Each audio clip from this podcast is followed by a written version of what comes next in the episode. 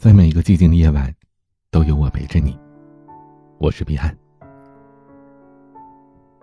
我老爸从小给我灌输了一个道理：小聪明人人都有，但能把事情办妥帖的人，却凤毛麟角。所以凡事儿先别净想着一鸣惊人，先把自己应该做的事情踏踏实实的完成了，这就很好了。等我开始工作之后啊。才更能明白这个道理。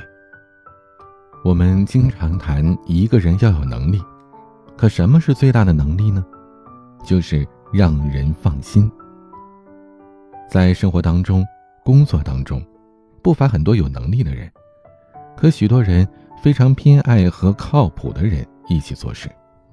这大概呀，就是因为一个靠谱的人可以把他身上的能力百分百的用到实处。而聪明却不靠谱的人，也许时常有经验之处，但也经常给你捅出个窟窿来。有人说，靠谱的人都是相似的，不靠谱的人各掉各的链子。你在生活当中一定也有类似的经历吧？到了约定的时间，打电话问朋友到哪儿了，对方漫不经心的说还在化妆呢，并且理所当然的让你再等一会儿。你千叮咛万嘱咐的让朋友帮你带一样东西，他满口答应了，结果事后却拍着脑袋说：“哎呀，我给忘了。”有的时候别人小事犯迷糊，自己呢最多就是无奈一笑。可如果是在一些很重要的事情上也掉链子，这再好的脾气也受不了了。很多人会对一些小事不以为意，可却不知道啊，每一次的掉链子。每一次的疏忽大意，都会让朋友失望，失望积攒够了，彼此的距离也就越拉越远了。而反之，靠谱的人在为人处事当中，也更容易获得他人的真心和信任。在我刚毕业那会儿，有一个朋友在聚会上聊起了找工作的事儿，他随口提了一句说：“哎，要不然我帮你在公司内推试试吧。”我当时呢就礼貌的客气了一下。说完也没当回事儿，就当他是客气客气了。可结果等我晚上回了家，这位朋友主动打电话问我要了简历，还一步步的指导我这个简历该怎么写才能更符合他们公司的考核要求。从那件事之后，我下意识的把他当成了我最好的朋友。人与人之间相处，最怕的是平时满嘴胡话，说的天花乱坠的。等真正需要帮助的时候，要么支支吾吾，要么从来不把你的吩咐的事儿挂在心上。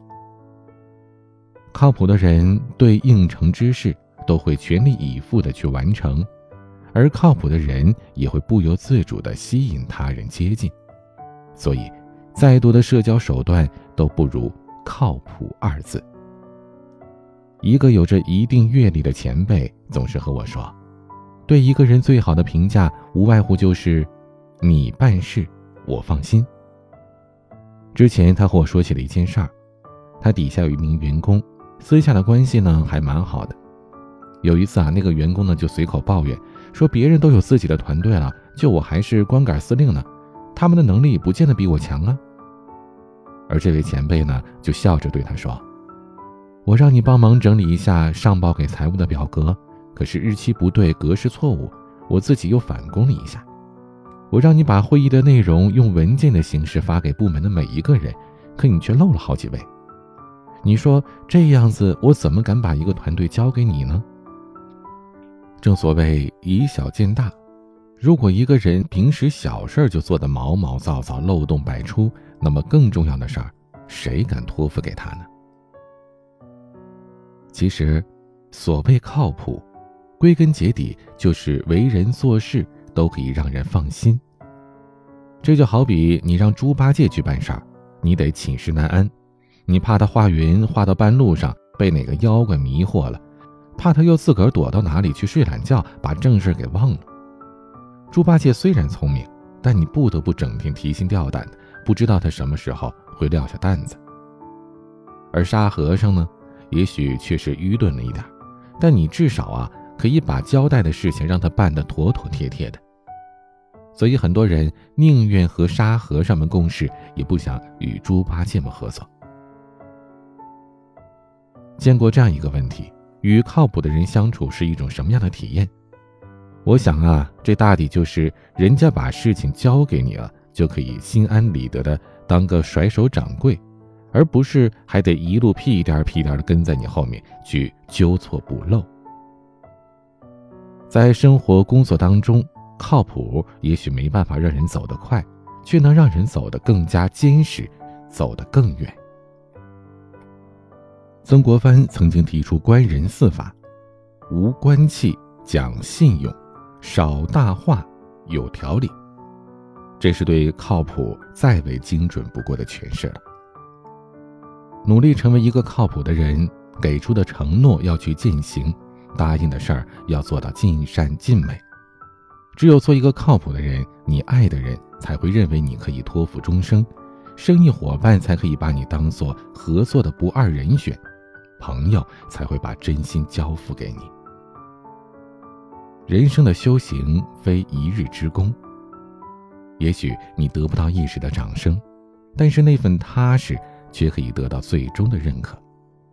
也许你不善交际，没有办法立刻抓人眼球，但那份安全感却可以使别人自动的围绕在你身边。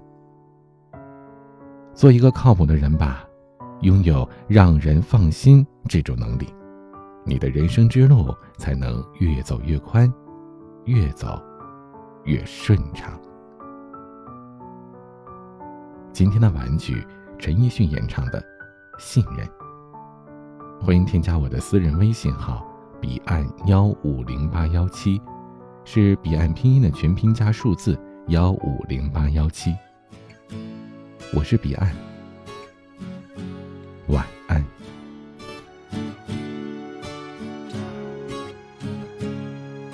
你无谓逼我打开刚才那一版，早前便讲过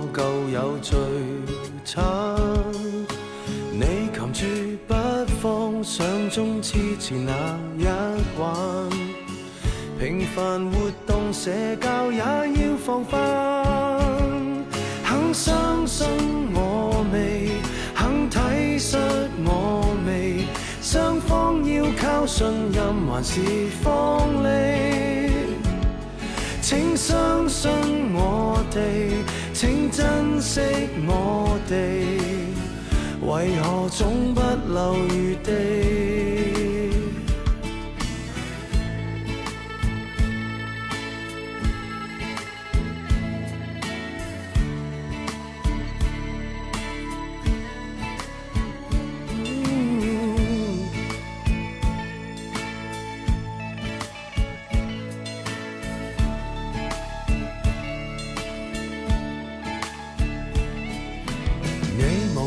偷看手机中号码一闪，私邮和短信逐个查验。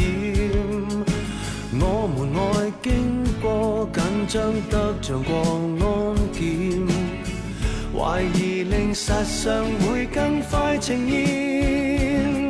肯相信我未，肯体恤我未，双方。是放利，请相信。